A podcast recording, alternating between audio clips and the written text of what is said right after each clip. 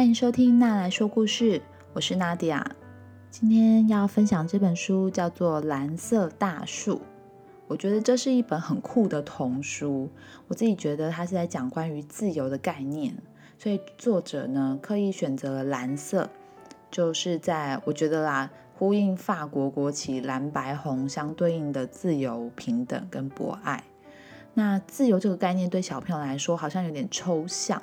可是，如果你们家有一起看新闻的习惯，像看到之前的香港的抗争，或者是最近美国的种族歧视的一些抗议，小朋友可能很容易会问你说他们在干嘛。所以，其实自由的概念是可以很贴近生活的，也或许可以尝试来和孩子一起做讨论。那我们来先听听看这个故事吧。从前。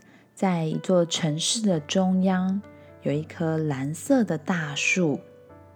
这棵树非常的高，它的树枝伸向了四面八方，树枝上有很多的小鸟在上面筑巢。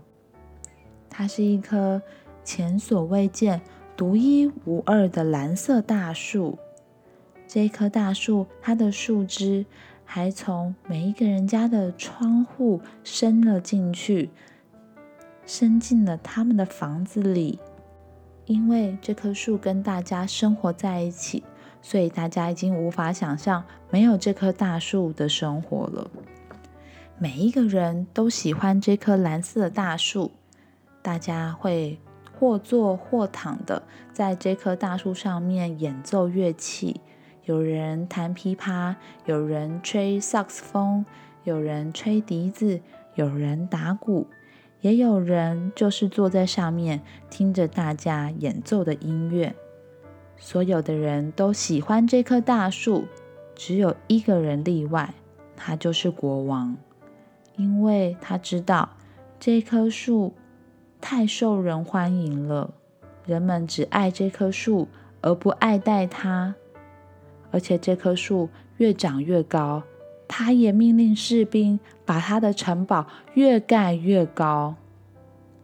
他不希望树枝延伸进皇宫的宫殿里面，所以他下令要士兵把所有靠近皇宫的分支都给砍除。但是，尽管国王想要斩断这些蓝色的树枝，还是会有那么一两根树枝穿进了皇宫。每次国王要出巡的时候，士兵只能挑选树枝比较少的街道来经过。可是有一天，国王骑着马出巡，为了要经过一条街道，必须要弯下身子绕过树干。旁边的人看到了，居然都哈哈大笑了起来。这让国王非常的生气。国王下令，叫士兵把这棵蓝色大树给砍断。城里面的人民都吓一跳，大家都想阻止士兵，可是士兵的手上有武器，人们没有办法对抗他。最后，大树还是被砍掉了，而原本。种着这棵大树的地方，被放了一个国王的雕像。但是神奇的是，虽然大树被砍了，但它原本伸进每个人家里面的那些枝条，都冒出了新的蓝色的小树。这座城市变成了一座蓝色的森林，而国王再也没有办法避开蓝色的树了。好，故事说完了。嗯，这本故事所要讲的这个概念，其实我觉得是有点深。那以我们家猪小妞四岁这样子的年纪来说，她还没有办法很能够理解里面的这些意涵。也有可能是因为她现在还没有上学，然后嗯，比较没有需要被管。的这种经验，这个其实在家里也会管了。不知道怎么说呢？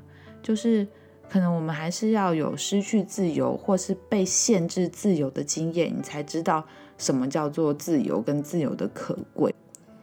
那嗯，或许小朋友更大一点，那你可以在看完这本书之后跟他讨论的更多。